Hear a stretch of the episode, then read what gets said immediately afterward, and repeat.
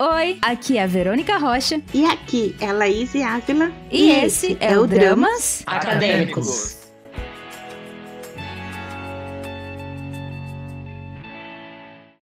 Gente, todos bem? Aqui é a Laís e sejam bem-vindos ao segundo episódio da nova série do DDN, o Dramas Acadêmicos. A série em que estamos trazendo pesquisadores e pesquisadoras que, além de estudarem sobre o entretenimento asiático, eles são fãs. Não é mesmo, Verônica? É isso, né, amiga? Oi, gente, tudo bem com vocês? Olha, é... brincadeiras à parte aqui, a gente parece que a gente tá numa subunit do, do drama de novo. Eu acho que vai seguir isso na série. A cada temporada que vier falando de algum tema, vai ser uma, uma dupla dinâmica do drama de novo. Bom, ah, olha, eu tô muito animada com, com a série porque está nos dando uma oportunidade de conhecer de uma maneira muito mais aprofundada aquilo que a gente gosta, que na temporada é o K-pop. E a gente teve no primeiro episódio uma discussão muito interessante sobre o que seria o K-pop, que é uma coisa que a gente já tinha perguntado, que a gente já nos tinha nos perguntado, já nos tinha nos perguntado, é ótimo, que a gente já, já vinha nos perguntando, né, amiga? Tipo, desde os episódios atrás, lá que a gente comentou sobre o K-pop, que a gente ficava discutindo, putz, mas o que seria o K-pop, né? Enfim. E hoje a gente vai ter uma oportunidade de conhecer um pouco mais sobre um dos elementos desse metamétodo, né? É isso mesmo, Verônica. Para isso, contamos hoje com a presença do Iago Felipe Patrocínio Macedo. Ele é um fã e pesquisador né, do entretenimento asiático. Ele possui graduação em comunicação social, em publicidade e propaganda pela Universidade de Fortaleza e ele também é graduado em sistemas e mídias digitais digitais e atualmente ele está como mestrando em comunicação na Universidade Federal do Ceará. Ele atua principalmente nos temas de redes sociais, comunicação, juventude e cultura pop japonesa. Tudo bem, Iago? Prazer ter você aqui no nosso segundo episódio. Seja muito bem-vindo e já agradecemos a sua participação no episódio de hoje. Oi, Laís e oi, Verônica. Tudo bem com vocês? Eu já agradeço também, desde já, pelo convite. Estou muito feliz de estar aqui para conversar sobre K-pop, né? Que é uma coisa maravilhosa que eu gosto de vocês também. É isso mesmo, a gente gosta muito, tanto é que temos um podcast, né, voltado para isso, para entretenimento asiático. E eu espero que você tenha gostado também do, do nosso podcast. Se você teve a oportunidade de conhecer, fala um pouquinho pra gente o que você achou. Ah, eu acho a ideia maravilhosa, assim. Ainda mais na graduação, que é quando você mais pode experimentar, né, e, e se jogar de cabeça. Então eu gostei muito do, do, do, podcast de vocês, da ideia, e eu já tô ansioso para ver como é que vai ser essa linhagem aqui completa, se é que pode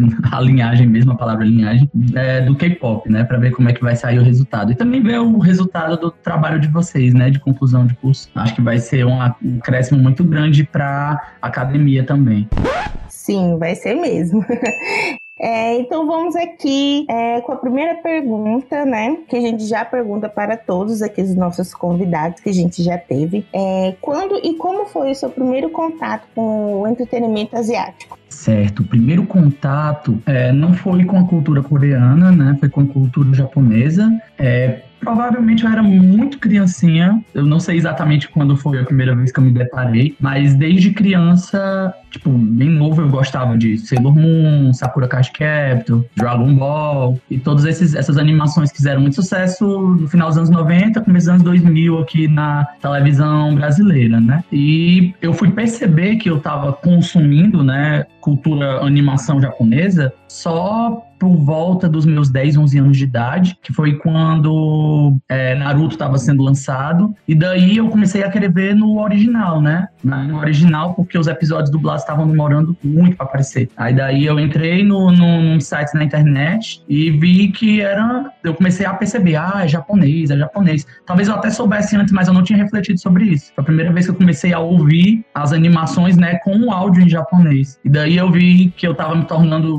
um otaku, no caso né? E hoje em dia não é só a cultura japonesa, eu também gosto muito da cultura coreana, tanto que é, a minha, é o tema da minha pesquisa de dissertação, né? Tô estudando sobre o K-pop. E é bem isso, acho que foi esse o contato e foi se expandindo para outros universos asiáticos. E você tem, assim, alguma preferência, assim, de, de grupos, boy group, ou girl group, misto ou solista? Você tem, assim, alguma preferência ou gosta de tudo mesmo? Eu escuto tudo. A minha, é, eu vou falar da minha primeira vez vendo o K-pop agora, no caso. Depois da cultura japonesa, eu conheci o K-pop por causa de uma amiga minha, que também era otaku. E ela começou a se viciar no K-pop, sabe? E eu escutei por tabela, que é uma melhor amiga minha. E daí eu fui, fui escutando, fui escutando, fui escutando. Ela via muito boy group, viciada, né? No, nos boy groups. Ela ouvia o quê? Super Junior, ela ouvia M Black, ela ouvia Shiny. Era uns grupos que eu acho que já estão basicamente todos assim, geração bem antiga. e daí eu fui ouvindo com ela, mas eu curto muito vocal feminino, não tipo, eu, eu, gosto de todos, mas eu curto muito vocal feminino. Então, a minha primeira, a primeira vez que eu ouvi uma coisa do K-pop, tipo, eu mergulhei, que eu gostei muito por mesmo, foi ouvindo a Ailey, né? Ela faz solo, é, vocalista feminino solo, e com ela daí eu fui conhecendo mais por mim mesmo, além da minha amiga, sabe?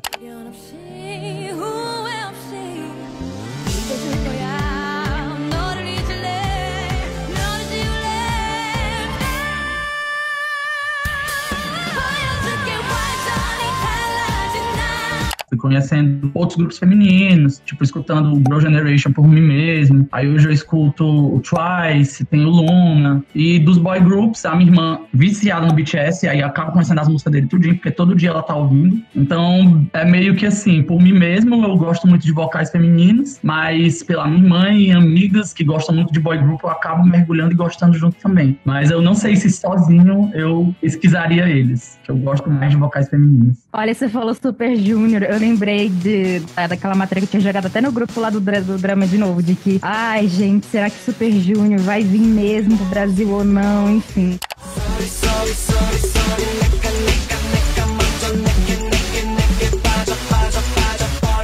Olha, Iago, se, se vier, a gente vai mandar o convite, viu, pra você ir com a gente. Vamos junto.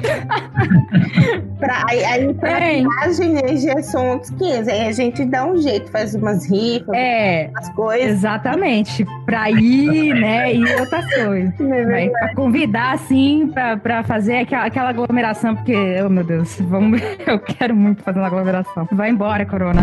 Enfim, eu queria fazer uma pergunta também em relação à, à dança cover e tal. Eu estava lendo um artigo chamado Dança Cover, Memória, Ensino e Criação, da Maíra Spangueiro, eu acho que é na revista O Mosaico, se eu não me engano, e tinha um tópico que, chama, que era dança cover, e no cantinho superior do direito do tópico tinha um, tinha um trechinho que dizia assim, pergunta ao menino de 10 anos, você sabe o que é um, dança, um você sabe o que é um cover, Dom? E aí ele responde, ah, é uma coisa que outra pessoa já fez? Tipo, é uma pergunta, né? E aí, eu te pergunto, porque, tipo assim, as pessoas que já acompanham a gente no drama de novo, a gente sabe que eu, no K-pop, eu sou um pouco mais nova, né? Claro que agora, estudando K-pop pro TCC, você, eu já sei mais de algumas coisas, de algumas, algumas coisas características que é desse, de, desse, desse metamétodo, né? Mas a questão, algumas outras coisas, tipo a dança cover, eu nunca tinha prestado muita atenção, sabe? Então, o que que seria uma dança cover? O que que engloba essa uh, o cover? Qual seria a composição, tipo, de elementos de um K-cover? E se há alguma diferença de covers do K-pop, né? De grupos de K-pop e com outros covers, por exemplo? Ah, muito massa. É, o cover é uma parte específica da minha pesquisa, né? Dentro do K-pop. Inclusive, eu, eu acho que o que me fez querer pesquisar mais ainda foi ver o movimento do cover aqui é, em Ceará, né? Em Fortaleza, que é onde eu moro. E, é, como tu perguntou, assim, eu acho que desde criança a gente já meio que tem uma noção do que é o cover. O que é o cover? É você fazer uma coisa que alguém já fez. Aí, é, eu, pra mim, é, é bem isso, assim, mas isso não quer dizer que é uma coisa mais simples. A gente vê nas coreografias do K-pop, né? O quão complexo é aquilo. E os covers, quando eles vão performar, eles aprendem a coreografia e eles tentam imitar os, os idols, né? Eles tentam é, vestir o mesmo figurino, é, ficar com aparência parecida quando é pra competição, sei lá, tal pessoa pinta o cabelo pra ficar igual. Aí às vezes até tem aquele mergulho como se fosse um ator, assim, a pessoa, ah, essa pessoa, ela é muito sorridente, não sei o que, não sei o que, não sei o que. Então quando eu estiver no palco fazendo cover, eu vou tentar ser que nem aquele, aquele idol. Então ele é uma coisa além de você aprender uma dança, mas é como se você fosse, tipo, incorporar aquela personalidade do ídolo no seu próprio corpo. É uma coisa que é bem, ao meu ver, é bem difícil. Não sei se eu conseguiria fazer, até porque eu também não sei dançar direito. Mas essa parte aí do, do de você mergulhar em outros aspectos além da coreografia de um ídolo, né? É, parece complicado para mim. E ele é bem isso. É, além da dança, quando a galera tá em competição, porque tem um circuito de competição de covers, eles tentam fingir que são o idol mesmo. Assim, a galera que tá assistindo a performance cover, ela pode pensar que tá vendo um show do idol, porque começa todo mundo a gritar, começa a, a se envolver. Então tem essa energia toda. Essa é a ideia dos covers. E qual seria a diferença deles pro original, né? Que foi a, tu, a, a tua outra questão, pro original na Coreia. É, eu acho que, para mim, o que eu vejo de diferente é, primeiro, são as aparências, né, das pessoas. A galera que não necessariamente vai ser asiática, então a gente vai ver tal pessoa em uma pele negra, né? Então a gente vai ver tal pessoa em uma, uma, é, uma pele indígena. Então a gente vai ter, principalmente no Brasil, que é um país muito diverso, a gente vai ter uma diversidade de pessoas fazendo aquela coisa que é da Coreia, que é só de asiáticos, né? E daí é uma coisa legal aqui no Brasil, você essa releitura, isso que seria mais complicado, porque a gente sabe que tem Tipo, hoje em dia tem uma idol que ela é negra, tem a idol que é brasileira, mas isso daí é uma coisa muito pontual e, tipo, bem específica. Não é tão comum. Então aqui a gente vê essa diversidade de pessoas. E a outra coisa que eu penso também é, no caso eu assistindo os covers treinando, a gente vê eles pegando os passos, aí ele diz, ah, esse passo aqui é erguei as mãos e dai glória a Deus. Eles relacionam com, com uma coisa daqui do, do, do, do Brasil, né? que se eu não me engano é, é de um padre essa música, não tô lembrando é nome do padre agora, mas... Eu acho que é do Marcelo Rossi. É, do Marcelo Rossi.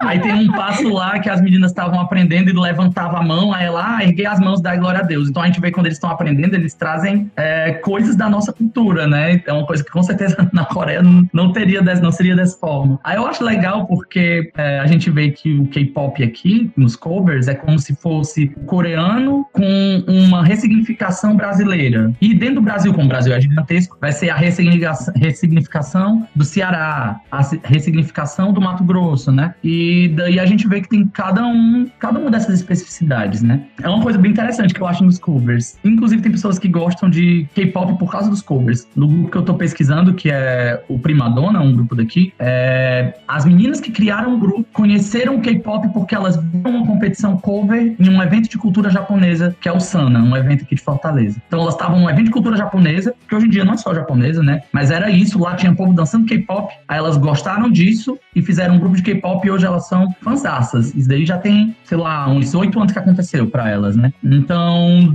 tem essa. O, o, cover mexe tanto que alguém pode virar fã de K-pop por causa do cover, né? Tem essa possibilidade. Cara, muito interessante isso. Já que você tava falando sobre a questão do, é, dos grupos e, dos, e das competições, eu fiquei pensando assim, imaginando muito nessa questão do tipo, eu vi o grupo Primadonna, eu achei sensacional os covers que elas, que elas fazem. E como você acompanhou, né, esse grupo que você tá estudando, é, ele, elas, que você falou, eu queria saber uma coisa: como é que é essa questão da formação dos grupos, por exemplo? Porque a gente sabe que é difícil, obviamente, trabalhar com várias pessoas, então, tipo, tem que ter aquela calma, aquela paciência e tal. Mas, tipo, a gente tá falando de uma coisa que é dança, é mais que um trabalho acadêmico, né? Tipo, é mais que um grupo reunido ali, ó, gente, você vai pesquisar tal parte, tal parte, tal parte e tal, a gente sabe como que é essa questão do trabalho em grupo e tal. E como é dança, e às vezes, tipo, vai pra uma competição e tudo mais, como que é essa, essa formação desses grupos? Tipo, tem algum critério? Você passa por alguma audição? Ou você fala, ai, olha, eu gosto de dançar K-pop, eu sou apaixonada e eu gostaria muito de entrar num grupo, sabe? E aí você acaba sendo. É,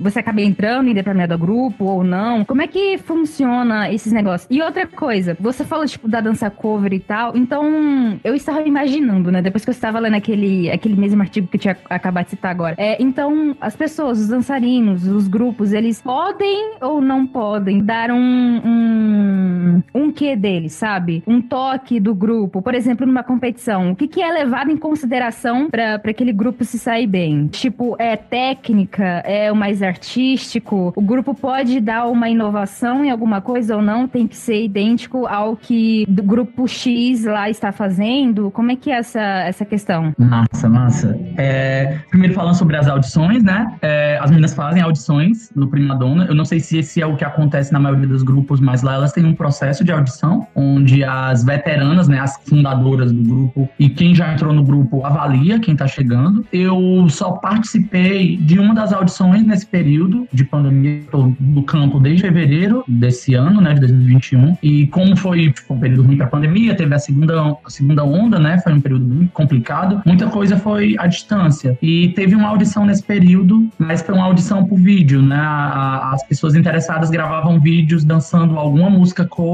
acho que por um minuto, se eu não me engano, era o tempo. E daí as meninas do Primadona iriam avaliar cada uma e só tinha vaga para uma pessoa, né? E escolheram quem elas acreditavam é, que poderia agregar mais pro grupo. Então tem um processo de audição mesmo, assim. É, é, só que além da habilidade de dança, elas são muito interessadas em saber o quão comprometida a pessoa é. Porque pode ter o caso de alguém, tipo, dançar muito, saber dançar muito, mas é uma pessoa que não aparece nos ensaios é, a tempo, não aparece nos ensaios com uma frequência legal. Então, é legal um, um meio termo. Às vezes, aquela pessoa que, tipo, é frequente vai conseguir trazer muito mais para um grupo do que aquela pessoa que dança excepcionalmente bem. Então, elas tentam avaliar essas duas coisas, o interesse e o, a habilidade, né? E atualmente no grupo do Primadona, eu acredito que elas estão com 13 meninas. Eu acho que elas estão com 13. Algumas estão lá há muitos anos, outras teve uma que entrou agora e teve uma outra que entrou tipo uma semana atrás, meio que em cima da hora porque elas estão ensaiando agora para uma competição que vai ter no final de janeiro. E uma das meninas meio que desistiu, aí elas tiveram que procurar alguém nas pressas para poder suprir. E agora elas estão ensaiando para uma competição. O ensaio agora tá bem mais frequente. Elas ensaiam até domingo, é manhã e tarde, elas estão se dedicando muito nesse período. E agora, como tu falou, o outro aspecto, né? A outra pergunta que tu teve foi sobre competição. É uma coisa interessante porque eu achei que quem estava julgando a competição, né? Os jurados, eram fãs de K-pop, mas não.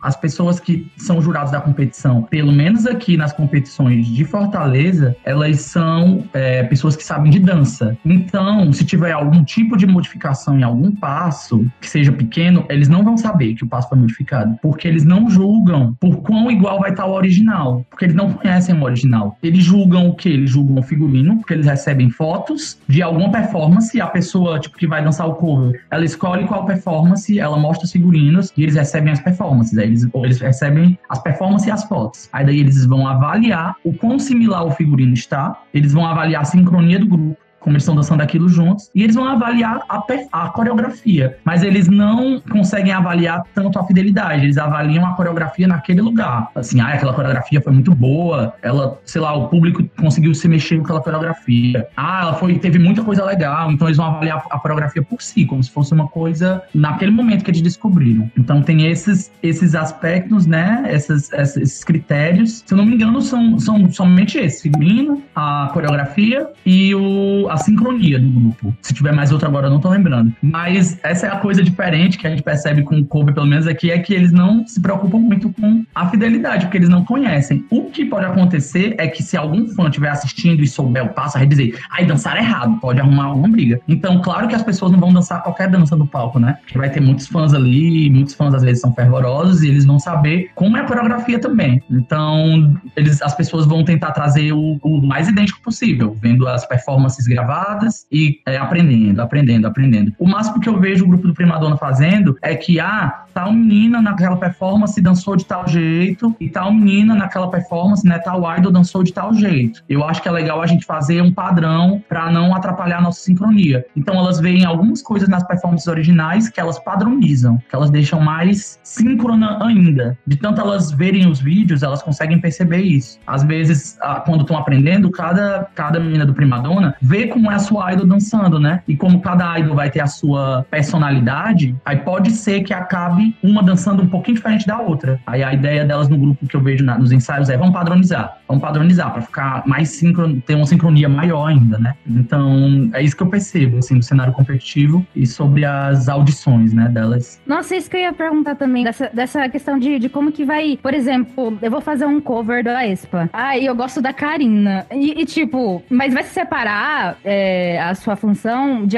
se a sua. Tipo, se bater de acordo com, com tal idol, que não você falou. Tipo, ai, ah, vou fazer o cover da, da, da, da, Karina porque eu gosto dela. Mas, tipo, ai, sua. Você, você não bate com, com dela, entendeu? Sua energia, assim, não, não tá lidando. É tipo isso?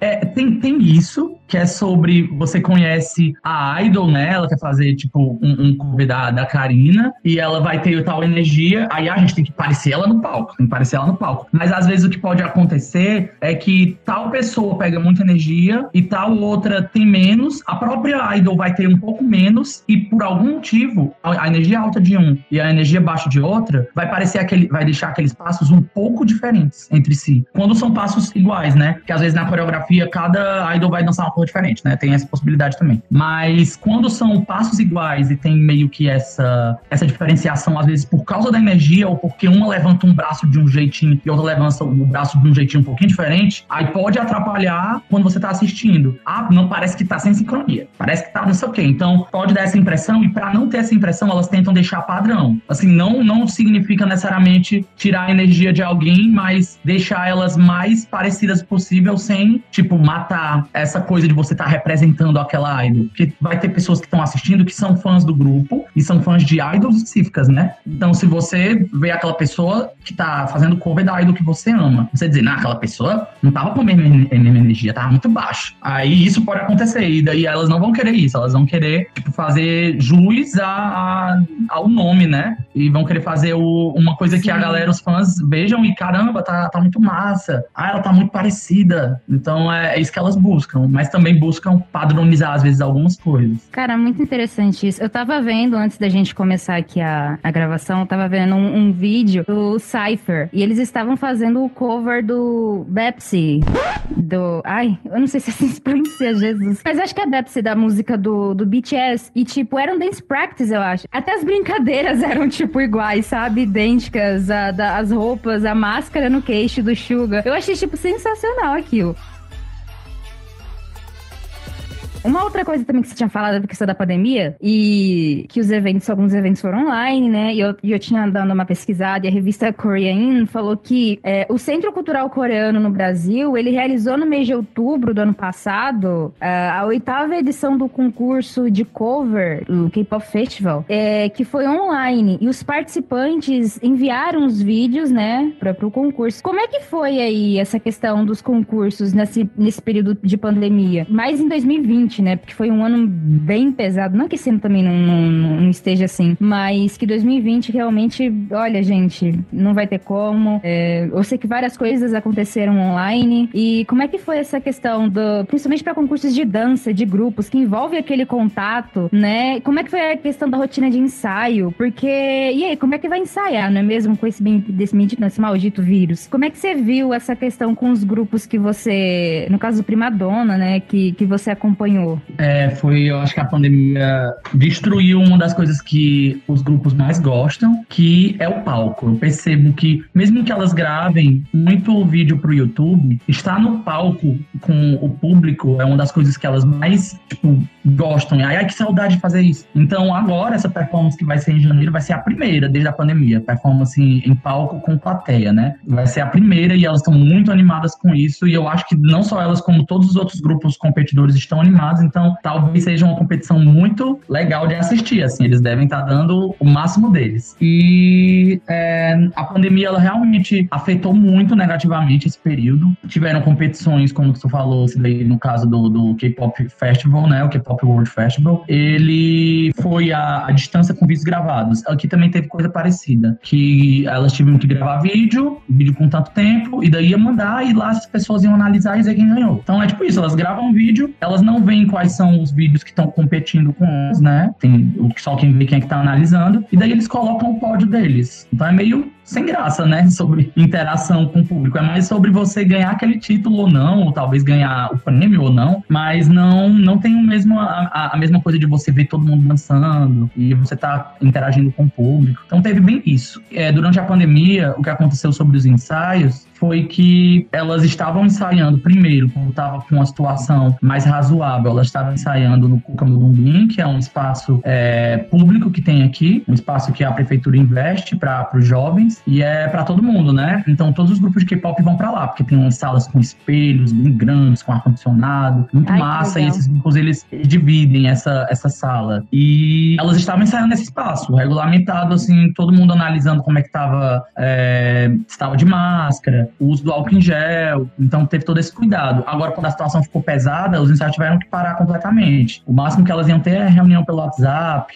Tanto que teve um período aí que elas estavam gravando vídeo solo. Cada uma na sua casa dançava alguma música solo e postava lá na, na rede social delas. Tipo isso. Elas não estavam tendo danças em grupo, estavam tendo só o solo, porque não, não tava dando nem para elas se reunirem, né? Mas com a situação melhorando, teve esses ensaios e os ensaios eram para vídeos pro YouTube. Aí agora os ensaios estão acontecendo para essa competição. Elas não estão atualmente gravando vídeo pro YouTube, elas estão ensaiando para a competição que vai ter em janeiro. E é, foi bem, bem assim. Eu acho que deu um desânimo muito grande para vários grupos de K-pop, vários grupos eu acho que até pararam de ensaiar, mas o Primadonna conseguiu assim manter a energia e a vontade mesmo tendo que dar tipo vários passos atrás por causa dessa situação. É, Iago, é, vendo assim a, a sua trajetória né, da, da, da, sua pesquisa, né, que lá no, no, seu TCC você você estudou sobre é, o desenvolvimento da cultura J-pop, né? E como que foi, né, essa transição ou há, há ou não uma transição assim de preferência, né? Hoje você estudando o, a cultura cover, né, no, já no K-pop, na, na, cultura coreana, né? É, houve essa transição de preferência entre os consumidores, entre os fãs aí de Fortaleza, for, ou, ou não, ou ainda é, é, ainda a cena J-pop ainda é muito forte, é, tá, é, foi visível isso? Como que está atualmente? Massa, é uma pergunta bem interessante isso daí. A minha motivação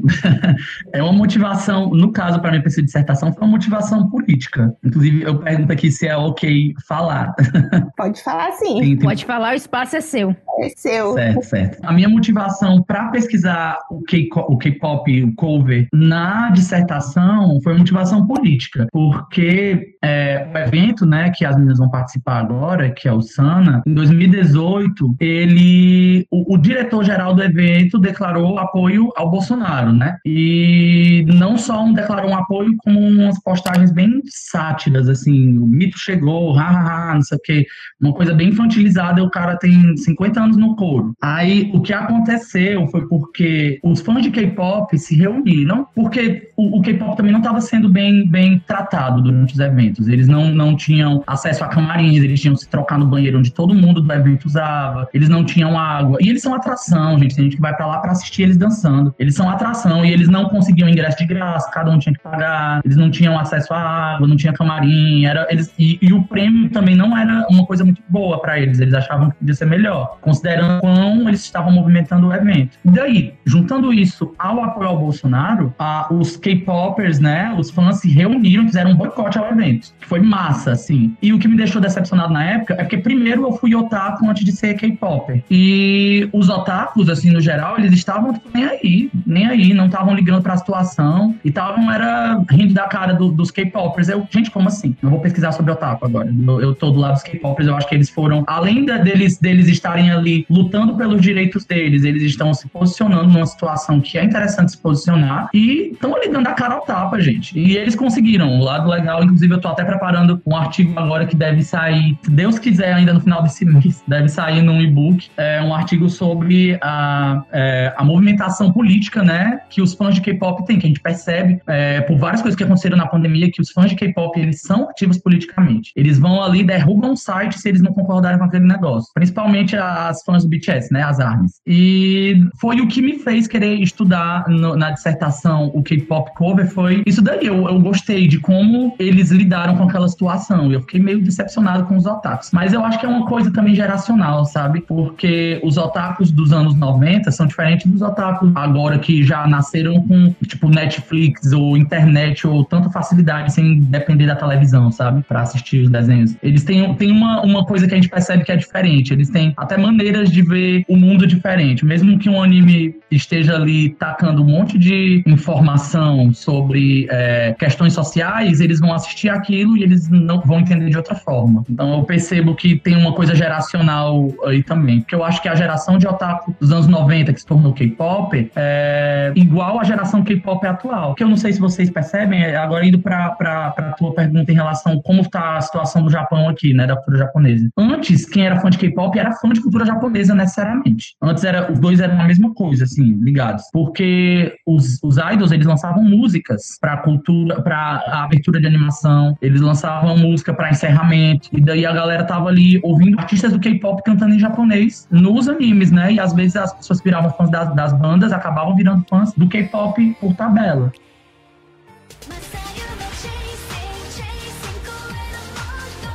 Só que hoje em dia, eles estão bem separados. Hoje em dia, você é fã de K-pop, não necessariamente você gosta do, da cultura japonesa. Do mesmo jeito que vai ter a galera fã de japonês que não gosta do K-pop. Mas antes os dois eram bem conectados. Hoje em dia a gente vê que é diferente. E para mim houve uma migração de popularidade, sim. Eu percebo que o K-pop tá movimentando muito mais. E eu acho que o animes e mangás que faziam muito sucesso nos anos 2000, começo dos anos 2010, começaram a fazer um pouco menos de sucesso, assim. Isso eu percebo. Mas o meu motivo de migração migração foi político. Tipo, hoje em dia eu ainda me considero otaku, eu gosto muito da cultura japonesa, mas também gosto muito do K-pop e eu prefiro, assim, posicionar politicamente. foi o que aconteceu no meu caso. É, e, e, lembrando, né, por esse caso, você colocou de eles, os, os fãs de K-pop são muito ativos, assim, politicamente, né? É, eu me recordo da movimentação que eles fizeram na internet para derrubar o, o comício lá do, do Trump nas eleições nos Estados Unidos. Sim. A mobilização. Maravilhoso aquilo. A mobilização Sim. que eles fizeram no ano passado para queimada aqui no, no, no, Pantanal. Então, e Sim, é. outras manifestações também ambientais também que eles, eles entram mesmo de cabeça, fazem doações, né? E eu acho isso fantástico, porque é um espaço também de, de exercer o seu papel como, como cidadão, como ser humano existente nesse planeta, que você vê alguma coisa errada, você vai bota, mete a cara no sol mesmo, entendeu? E sendo uhum. que muitas vezes algumas pessoas, ou muitas pessoas, né, ficam assim, ai, não, não, não, vou me meter. Não, tem, tem que meter sim, gente. Tem que meter o bedelho, meter a mão ali, meter o dedo na ferida das pessoas. E eu acho isso fantástico, essa mobilização, esse poder que, que, que os fãs de K-pop têm na mão. É, eu, eu falo assim, que o K-pop vai dominar o mundo. Se já não está dominando o mundo, né? Eu falo até com as meninas, porque eu eu já, já tô nessa. Desde 2009, então já vi muita coisa. E eu acho isso fantástico, todo esse movimento que os fãs fazem. Eu acho fantástico mesmo. Sim, é incrível. Inclusive, é, só pra, não lembro agora se eu terminei a história, mas é, eles conseguiram, os fãs de K-pop, eles conseguiram o que eles estavam querendo com o boicote, né? O diretor foi, foi tirado, né? Mudaram a direção e eles começaram agora a dar mais ingressos de entrada grátis para quem participou de evento. Eles agora têm um camarim deles, eles têm mais acesso à água, esse tipo de coisa. Então eles estão recebendo mais valorização atualmente. Então o boicote funcionou, que eu achei muito legal, porque eles fizeram aquilo, deu certo, o evento ficou implorando para eles irem. Eles eram necessários no evento, sim, eles eram importantes. E, e, eles e os cosplayers se juntaram com os K-popers, né? Agora só os fãs da cultura japonesa não fizeram muita coisa, tinha muito fã assim que tava era julgando aí. Né? Isso já me deixou um pouco chateado. Por isso que eu agora virei K-Popper na pesquisa também. É, em relação né, à, à sua pesquisa é, com, com Prima Dona, é, você pode, pode trazer um pouco dos resultados pra gente de como qual é o perfil né, desse, desses fãs de consumidores é, e como tá, também está a cena né, em Fortaleza? Eu ainda estou em campo, né? Eu pretendo ficar em campo até fevereiro, março, assim, se pudesse ficar mais tempo, estou gostando muito da minha experiência com o grupo. É, tem chances, inclusive, de eu participar do, da performance que elas vão fazer em janeiro. Vai ser louco pra minha pesquisa dizer que eu subo no palco com elas. Não vou dançar, não, é pra ficar balançando as bandeiras. É, enfim. Mas ainda estamos é, indo para esse, esse final né, da nossa experiência em campo. Mas o que eu vejo até agora é que o legal do K-pop, além do consumo, é que você vê que a, ele, os fãs eles se mergulham muito naquilo, sabe? Então, eu também pretendo falar um pouco dessa parte política na pesquisa. E você vê que eles vão de cara e que eles botam as coisas com o nome dos ídolos. Tipo, fiz isso daqui e bota o nome do ídolo. O ídolo, tipo, foi o meu motivo, ou o ídolo que fez. Então você vê que eles têm essa meio que conexão muito grande, sabe, com o que eles consomem. Eu percebo que também eles têm umas coisas muito específicas deles quando eles estão dançando, pelo menos os que dançam, né? Eles sabem um milhão de coreografias, aí eles botam lá um monte de música de K-pop no aleatório, eles sabem a, os refrões de todas as coreografias de todos os refrões e começa a dançar um monte de gente junto, um flash mob, assim, eles nem ensaiaram juntos, mas lá estão, eles dançando, que todo mundo sabe, passa tempo em casa, aprendendo, né? Então você vê que é uma coisa que vai além de, ah, vou comprar esse CD, vou consumir essa música, eu vou, sei lá, comprar essa roupa. É além de tudo isso. É o, ah, eu quero dançar também, eu quero me tornar um dançarino. Algumas delas querem se tornar dançarinos profissionais. Algumas já têm outro emprego, mas o sonho é, ai, caramba, eu queria ganhar dinheiro dançando. Então você vê que se torna é, parte do, do, do, desejo, objetivo de vida da pessoa, né? O, aquele universo, além do, do consumo, se torna, assim, uma coisa que mexe com o íntimo da pessoa, assim. Ela quer ser dançarina, eu quero trabalhar com isso, eu quero seguir minha vida que leve nessa vibe. Então, são pessoas que também são fãs há, há anos, né? Parecido com o teu caso, Laís. Algumas das meninas já são fãs há mais de 10 anos. E é uma coisa que continua. Não quer dizer que todo mundo que é fã de K-pop quer dançar e ser dançarino, né? Não é isso que eu tô dizendo. Mas que, de alguma forma, eu, eu percebo que o K-pop mexe com o íntimo da pessoa. É o que a gente vê. É uma coisa bem, bem sensível. E eu tô ainda preparando meu relatório etnográfico. Eu, eu, quando eu estiver desenvolvendo, assim, mais e mais dele, tiver ele completo, eu gostaria muito, assim, de dividir com vocês e tal. Mas até agora, o que eu vejo é mais pelas minhas percepções. Não tem uma análise tão grande que eu ainda tô mais tempo, eu ainda vou ficar mais tempo em campo. Não, a gente vai querer ser. Vai querer. Já está convidado para um próximo uh, né? episódio do, desta série. Com certeza, meninos, está já no topo da lista de contar. Chame água porque ele vai vir vai trazer o resultado da pesquisa aqui. Ai?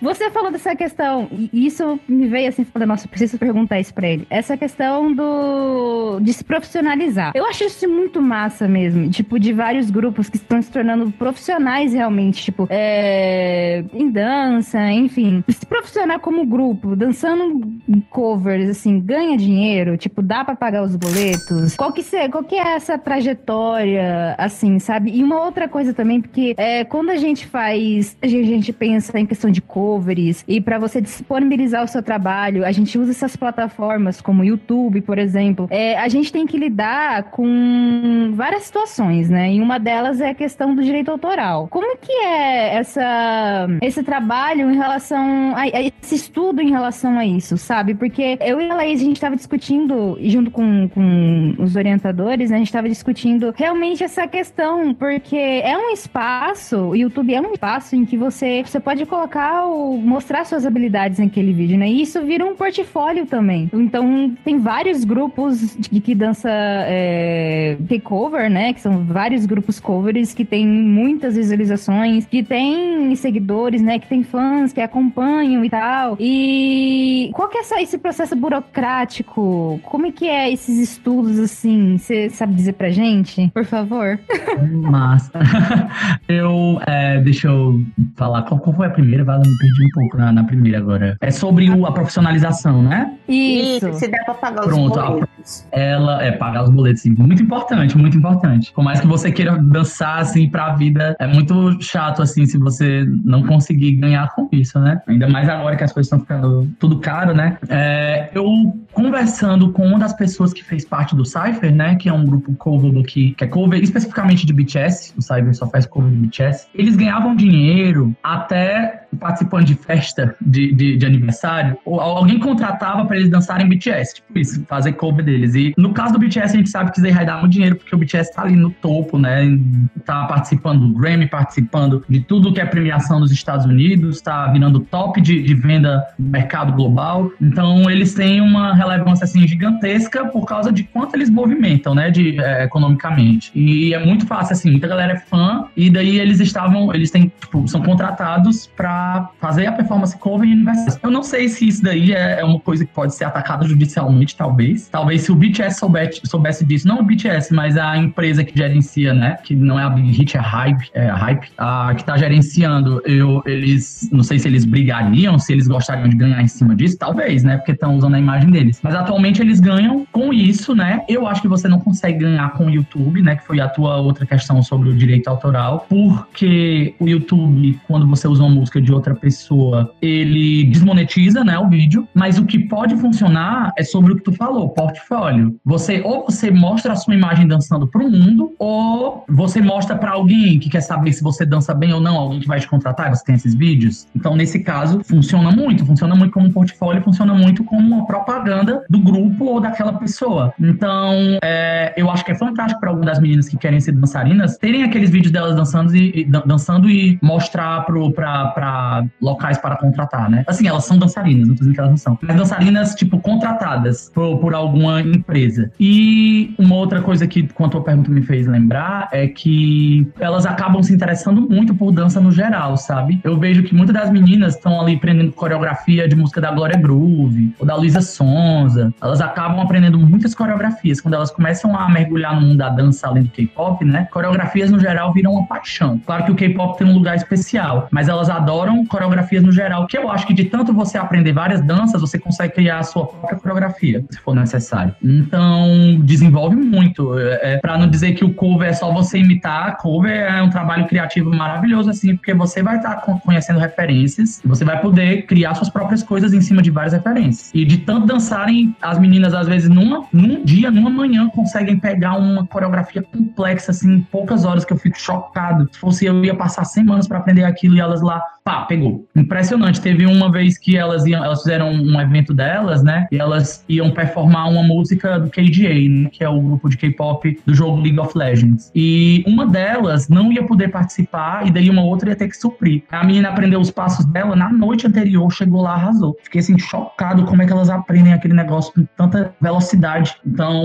eu acho que o cover também desenvolve assim essa parte do cérebro que da, da memória, né? Então, profissionalmente, eu acho que você não consegue ganhar, né? Em resumo que eu falei, eu acho que você não consegue ganhar com o YouTube, infelizmente, por causa dos direitos autorais, né? As músicas não são delas, mas você consegue mostrar sua imagem para o mundo, né? E isso eu acho que é muito importante em uma, em uma, escola. Isso já aconteceu. Então acaba tendo isso. Ah, podem fazer um workshop, ensinar K-pop no, no, no, tal colégio. Aí o colégio contratou lá elas para ensinarem as alunas ou os alunos, né? Mas na maioria eram alunas porque elas só iam dançar coreografias femininas, né? Não sei em relação como eram os meninos lá, se eles estavam confortáveis em dançar danças femininas, mas tem essa possibilidade também de você ficar conhecido e nos lugares aí contratar. Ah, você pode ensinar aqui para as alunas daqui, ou ensinar para tal lugar. Então acaba tendo esse tipo de coisa. Inclusive aqui também já tá, já, aqui já tem um, um, um mercado, né? Já tem um, um nicho de, de, de, pessoas que procuram, né? As academias de dança que tem dança exclusivamente de K-pop. E pelo menos aqui já tem uma certa profissionalização, né? Porque já tem as próprias meninas mesmo que come, começaram como fãs, começaram a fazer covers também, até apresentação em evento, agora estão dando aula. Pelo menos aqui aqui em Cuiabá. Não sei se aí em Fortaleza também tem casos assim. Isso é muito massa, isso é muito massa. Eu não sei, ó, se, se até agora eu não vi, tipo, alguma academia de dança que ensina K-pop especificamente, mas eu já vi muita procura. Quando as meninas estão dançando em algum lugar público, já vi mães chegando nas meninas e dizendo: É, como é que você, vocês estão ensinando? É, a minha filha tem 11 anos, tem 10 anos, ela gosta muito dessas coisas. É, eu acho que eu queria botar pra ela aprender e você vê que tem mães assim que chegam nelas e querendo que elas ensinem para a filha. Então é uma coisa que elas podem assim se ligar. Caramba, a gente pode abrir isso daqui e ganhar dinheiro com isso, porque acontece muito. Mas até, o, até agora eu não percebi, tipo, uma academia de dança daqui que ensine K-pop. Mas eu vi que tem essa demanda, assim, a, as mães chegam, veem elas dançando, nos lugares dançando e gostariam que a filha aprendesse também. Uma até se ofereceu para a filha entrar no grupo, mas a menina era muito nova. Acho que ela tinha exatamente essa idade, 10, 10 anos, 11 anos. Aí as meninas não, não achavam que ia dar muito no grupo, por porque além de ter muita dança sensual, né, nos grow groups, ainda tem a parte de que se elas forem participar de competições e tal, elas e, e gravar a imagem, né, elas vão ter que lidar com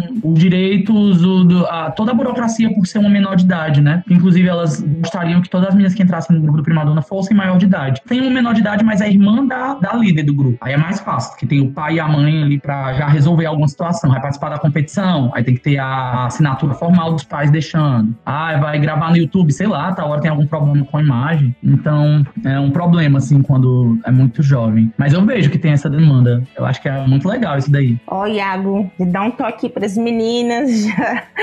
Se ainda não, não investiram nisso, invistam, porque é, é uma forma também de se profissionalizar, né? Elas vão ganhar dinheiro. E se já tem essa demanda, se elas já percebem isso, acho que essa ideia é, um, é, um, é uma oportunidade que não pode deixar passar. Verdade. É bem, bem desse jeito mesmo. Ah, e uma coisa para acrescentar agora que eu me toquei, é porque eu não falei que o Primadona, né, eles são um grupo, tipo, feminino, né, e elas somente lançam coreografias femininas. Então, elas só deixam meninas entrarem no, no, no grupo, né, não entram meninos. Tanto meninas cis, meninas trans, é, mas não entram meninos. Tinha, já, já aconteceu de um participante, né, que se reconheceu enquanto estava no grupo do, do Primadona como homem trans. Então, ele saiu do grupo porque ele não queria participar das coreografias femininas também por, por ser homem, né? Então, tem essas especificidades. Tem grupos só de meninas, tem grupos só de meninos, tem grupos masculinos, né? Aqui, grupos de cover masculinos que dançam coreografias masculinas e tem os grupos covers masculinos que dançam coreografias femininas. E é muito legal esse dos homens dançando coreografias femininas, porque é uma coisa que a gente não vê ali no, no na Coreia, né? A não ser quando você vê os idols dançando de uma forma que vai ser, tipo, caricata ou, ou meio engraçado. Mas eles não vão dançar com esse intuito, eles vão dançar a coreografia de forma séria. Então é bem legal você ver essa, essa brincadeira, sabe, com, com gênero. Não que uma dança tenha um gênero, mas é como se fosse isso daí, sabe? Aí é bem interessante o, o que, que elas fazem. Também o, a, a, o espaço né, que o cover tem para pessoas LGBTQIA, que é uma coisa que na Coreia é mais complicado, né? Assim, a gente não vê comumente pessoas abertamente LGBTQIA. E é, era, era isso que eu ia acrescentar. Essa questão do gênero também você, que você trouxe é bem interessante, né? Porque eu e a Verônica, a gente estávamos conversando com os nossos orientadores e um, um orientador comentou é isso, né? Que é, aqui ele vê muito isso de do, do cover, é, essa, essa, é um atravessamento de gênero, se eu não me engano, a, o termo que ele usou. Porque geralmente os grupos masculinos dançam, ouvem, são fãs de grupos femininos. E os grupos femininos dançam, ouvem grupos masculinos. Tem esse, esse atravessamento também. Verdade. Né? Aí também acontece das meninas dançando grupos masculinos. Exatamente, o que tu falou. E o que, que você acha assim que tem de diferente aí na, na, na cena, né? Em Fortaleza das, de outras cidades do, do Brasil? O que, que você acha que é, aí tem um, um quesinho a mais, um diferencial? O que tem de diferente, além do, do, do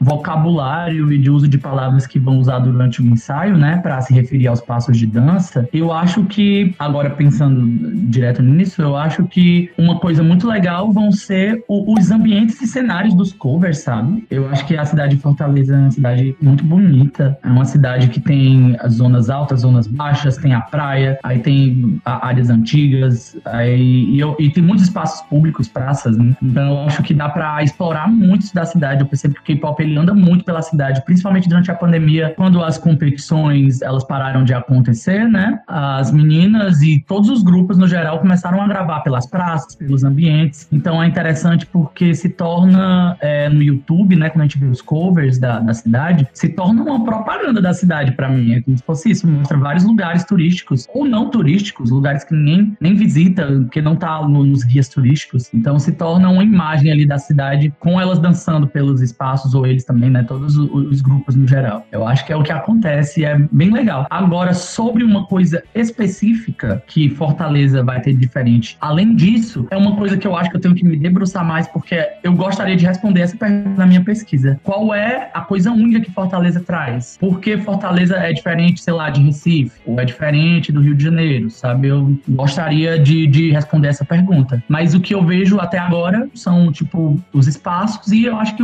os vocabulários utilizados. Mas eu acho que tem muita mais coisa, assim, que eu posso não estar tá percebendo ainda. Mas então, né, e você vai voltar aqui para responder depois pra gente também essa pergunta aí, viu? Ah, eu adoraria. Não. Quando eu fiz a minha qualificação, era todos os professores. Qual é a cearensidade do K-pop? Aí eu, caramba, eu tenho que pensar nisso. Eu acho que isso é muito interessante. Eu quero responder isso. Tinha uma pergunta que eu não sei se a Laís já tinha feito, é, porque deu uma travadinha aqui também, gente, que foi a questão do qual seria o perfil dos jovens consumidores de K-pop em Fortaleza. Sobre o, o perfil, né? Eu, eu, não respondi não, respondi não. Então eu posso falar sobre isso. Não, não então, respondeu. Favor, pode, fiz, mas ficou. É. Foi, ficou, né? Eu acho que tava, é, eu acabei ah, deixando. Ah, tá. Mas o perfil dos jovens consumidores de K-pop de Fortaleza, né? Se a gente fosse pegar antes, antes ia ter muita menina, né? Poucos homens e depois vai crescendo é, os homens gays, a gente percebe que os homens héteros são um pouco mais é, aversos, eu não sei, eles, pelo menos dos eventos quando dançam eles são mais assim, distantes, mas tem, tem homens héteros dançando no, no, no, no K-pop, tem, conheço alguns. E com o passar do tempo, a gente viu que virou uma coisa geracional, porque o K-pop ele já tá aqui fazendo sucesso entre os fortalezenses já tem mais de 10 anos, sabe? Eu acho que deve ter começado a crescer um pouquinho, não o hit do BTS, mas crescer um pouquinho em 2008, talvez. Então já tem aí um, uns 13 anos, mais ou menos. Então tem geracional. Tanto que no grupo do Primadona, eu acho que a mais velha tem 30 e a mais nova tem 17 anos. Então a gente vê que tem um, um pulo de geração aí. Então, por isso que eu digo hoje que é, um, é bem variado, sabe? Vai ter gente de tal idade, vai ter gente de tal idade, mas não vai ter uma faixa etária muito pequena. A galera vai envelhecendo e ainda, ainda é, dançando. E se pararem de dançar, eu não acho que eles param de consumir. Eu vejo muita gente que pode até parar de dançar, mas tá ali com consumindo e avaliando a nova geração. Então, tem muita menina, tanto menina hétero, menina gay, misturado, mas é, principalmente dos homens, são homens gays. É o que eu percebo como perfil daqui. Esse papo rendeu muito e ainda sobrou eh, coisas pra gente ser, pra, pra poder falar. Que, né, está registrado aqui, você que está escutando, está é, é testemunha disso, está registrado de que Iago irá voltar para os dramas acadêmicos, falando sobre a sua pesquisa finalizada, falando sobre mais assuntos também, entendeu? Qualquer coisa, olha, gente, acho que vai ser interessante discutir isso aqui. Vamos lá, vamos falar, vamos falar. Só contactar com a gente, viu? Certo, ó, já, já tô aqui preparando já. tô doido para terminar trazer para vocês o, o resultado quiser, não demora muito tempo, não. Acho que daqui a uns cinco meses ele fica pronto. Assim, meu plano é defender até a metade do próximo, do próximo ano. Então, já vai ter conteúdo pro próximo ano aí, pro podcast. Espero trazer muitas coisas legais, assim, que vocês nunca ouviram falar. Quero trazer novidades. Ai, adoro gente assim, adoro. gente. Meu Deus. Já estamos aguardando ansiosamente. Tenho certeza que as, não, não só eu e a Verônica, mas também as outras meninas do Drama de Novo também, né? Estarão aguardando esses resultados. E é isso. Iago, é, para encerrar aqui, vamos àquela pergunta capciosa de um milhão de reais. Você dança? não, olha, assim, eu sou péssimo dançando. Não quer dizer que eu não dance. Em festa, quando eu danço, eu danço. Mas que é bonito, não é bonito. É feio. Mas é isso, eu me divirto, eu danço, eu até vejo assim uns par de K-pop. Se tiver música de K-pop dançando, é, tocando em alguma festa, em algum ambiente, eu vou estar tá lá tentando imitar o que eu sei. Mas uma coisa eu sei, de tanto assistir as meninas dançando, eu aprendi umas coreografias visualmente. Elas dançando por semanas, gravando, gravando, gravando. Tem coreografia que eu escuto a música, eu já sei uns passos de tanto ver. É possível você aprender de tanto ver. Mas eu não danço. Só que é aquilo que eu comentei. Eu vou estar no palco com elas agora nessa competição em janeiro. É uma coisa eu acho que vai ser doida pra pesquisa, dizer que eu subi no palco. Mas eu não vou estar dançando, eu vou estar balançando umas bandeiras que elas disseram que não é só balançar a bandeira, não. Eu vou ter que fazer umas coisas aí que eu não sei se vai dar certo, mas vamos ver. Eu vou me esforçar para ajudar elas nesse, nesse momento. Manda o link do vídeo depois, eu quero muito ver. Manda essa apresentação depois pra gente ver. Eu já sei que vão me julgar, assim, a, os professores da banca vão, vão me julgar por saber que eu subi no palco com elas. Assim, além de pesquisador, vou estar ali me envolvendo, tanto que vou estar em cima do palco. Olha que, que fantástico isso, fantástico. Você entrou mesmo, literalmente de cabeça na sua pesquisa. A melhor pesquisa do mundo. Não vou poder falar Exatamente. que não, não se aprofundou ali, não foi no cerne da questão. Você teve a, a, um olhar de pesquisador e o olhar de fã e, e você fez o negócio. Você subiu no palco, tá sentindo a energia do som. Exatamente.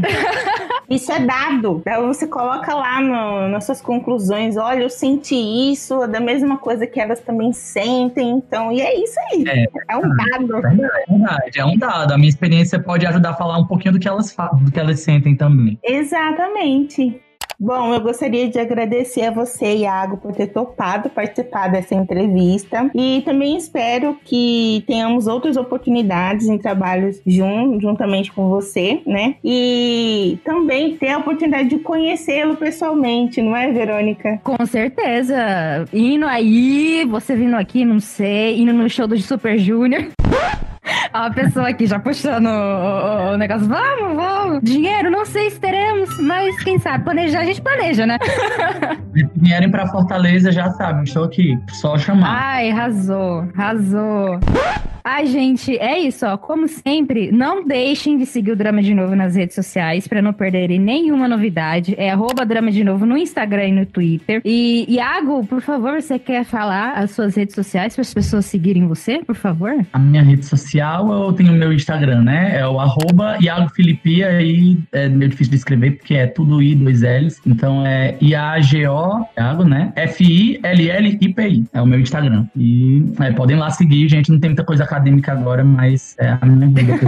e lembrando que a gente vai disponibilizar os links de alguns materiais que a gente, que a gente foi, utilizou para a construção do, de todos os episódios, né, ao longo desses três episódios, tipo, da, da, da, série. E desse episódio também, a gente gosta de disponibilizar ele depois quando vai pro YouTube, que a gente acha um pouquinho mais simples, um pouquinho mais fácil, porque colocou lá, meu filho, você clica lá e já vai. Então, vai ter é, o artigo que a gente leu do, do, do Iago, que ele mandou pra Intercom lá também. Vai ter o outros artistas que a gente citou aqui que, e que não foram citados, mas que foram usados. Se vocês quiserem ter a curiosidade de ler para poder entender um pouco mais sobre o K-cover, o K-pop, enfim, vai estar lá, ok? Então não se preocupem, porque conteúdo, meu filho, é o que tem, né? A gente não tira nada da cachola, aqui é toda uma pesquisa, toda uma pesquisa. Enfim, agradecemos vocês por terem escutado o, o episódio. Muito obrigada, sério. Curta, compartilhe, é isso aí, porque dá trabalho para fazer.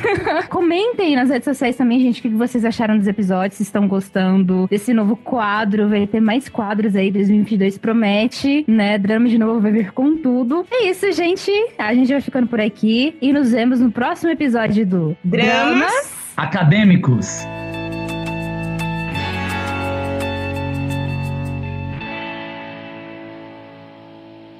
O Drama de Novo e os episódios do Dramas Acadêmicos estão na sua plataforma de áudio favorita.